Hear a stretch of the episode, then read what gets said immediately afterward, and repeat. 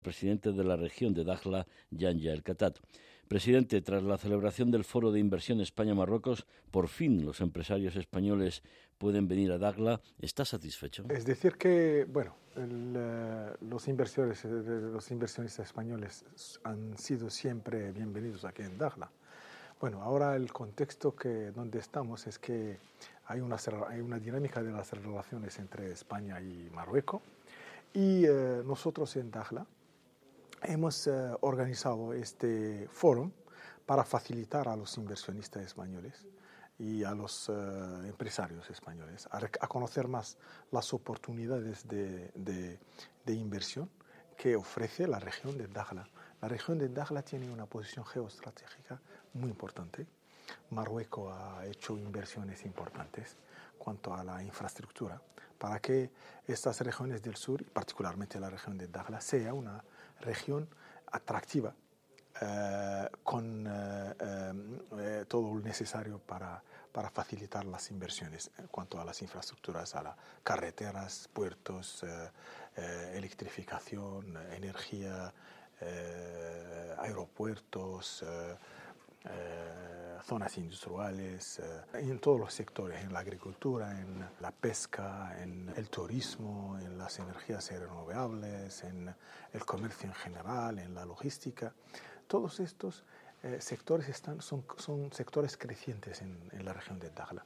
Y pensamos que una cooperación benéfica entre España y Marruecos, y entre, entre eh, eh, empresarios de, de, España y de Marruecos aquí, va a, ser, va a dar un, impulso muy importante para el desarrollo en Dakhla, en la región de Dakhla, pero solo, no, no, solamente en la región de Dakhla, pero también puede, dar, puede ayudar al desarrollo de África subsahariana. Y uno de los proyectos estructurantes grandes es la carretera que va a eh, unir Europa y eh, África subsahariana pasando por Marruecos. Y esa, eh, eh, este es uno, de los proyectos más importantes y yo creo que va a dar muchas oportunidades, como el puerto atlántico también, que va a facilitar el comercio hacia África subsahariana y África, las dos Américas, y va a ser complementario con los puertos españoles frentes de Canarias. Pero también atesta de dos cosas. Primero, eh, atesta de, la, de unas relaciones muy fuertes entre España y Marruecos. Eso debido a la historia, debido a la geografía y debido a los, intereses, a, los intereses comunes. Y segundo, es que eh, eh, la dinámica política que ha conocido la, la, la, región, como el reconocimiento de Estados Unidos, el reconocimiento también de, del, del, gobierno español que la iniciativa marroquí es la, la, mejor iniciativa para solucionar este problema. Eh, la apertura de muchos consulados aquí en Dakhla y en Layún. Eh, esa dinámica política también ayuda para eh, facilitar también la visión, la visibilidad de, de los inversionistas. Y España, pienso que como es primer partenario de Marruecos comercial y el más próximo país europeo, tiene las puertas abiertas. Eh, segundo, eh, todo esto es debido a una visión del rey Mohamed VI, de dar a las regiones del sur un potencial, una, una infraestructura enorme y que, va que facilita, que facilita la explotación del potencial que tenemos. Desde España y desde Canarias se debe mirar como un, un complemento ¿no? que genera nuevas oportunidades de desarrollo y no como una competencia. No, es seguro, porque sabes que la demanda es muy fuerte. La demanda en África, África es el futuro.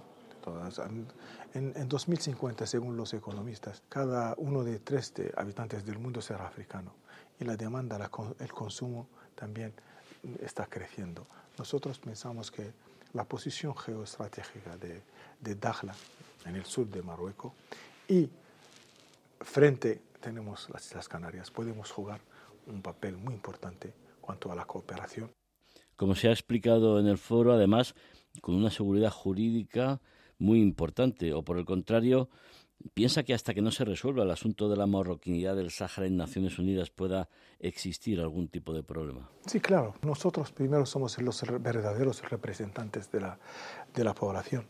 80% de los saharauis viven aquí en las provincias del Sáhara y nosotros somos elegidos democráticamente y defendemos los intereses también de esta población dentro de Marruecos. Y estamos seguros que la única solución solvable y definitiva es la iniciativa marroquí. Y eh, la comunidad internacional pone ya conciencia de, este, de esta iniciativa como única y eh, el gobierno español ha, reconocido que eh, la autonomía es la mejor vía de, solucionar este problema.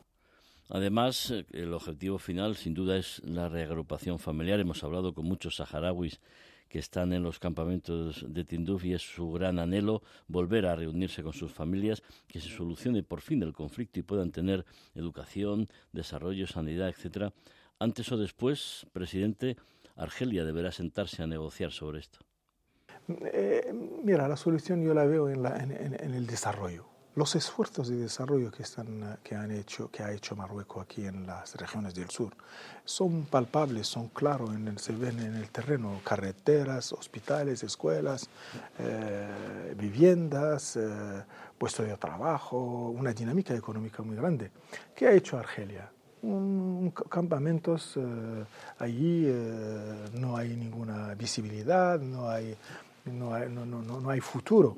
Entonces, nosotros estamos seguros que la solución es aquí y está en el desarrollo. Estamos comprobando, presidente, además, cómo hay otros movimientos políticos que albergan gran representación de los saharauis, como es el movimiento Saharauis por la Paz.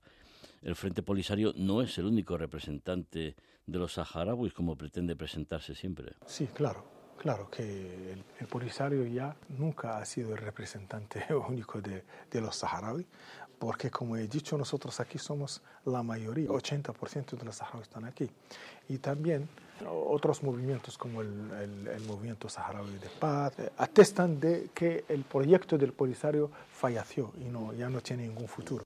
Estefan de Mistura, el nuevo enviado especial de Naciones Unidas, puede plantear una nueva mesa de negociación para finalmente intentar llegar a una solución de este problema. ¿Confía usted en estos esfuerzos, a pesar de la invasión rusa de Ucrania y la, inestabilidad del Sahel?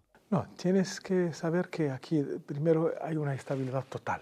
En el Sahara marroquí hay una convivencia pacífica entre todos los extranjeros, nacionales, todos. No hay, y hay una seguridad eh, completa y total. Entonces, el problema es que Argelia tiene un plan y ese plan ha fallecido. Entonces tiene que reconocerlo y eh, inscribirse en los esfuerzos internacionales que quieren una salida solvable para todos. Y Marruecos, en este contexto, ha dado eh, la autonomía como solución. Y yo pienso que la mejor cosa para Argelia es apoyar esa iniciativa marroquí que va a abrir buenas oportunidades para reforzar eh, las relaciones entre Marruecos y Argelia y abrir el Magreb árabe para una integración económica fructuosa para los pueblos del Magreb árabe.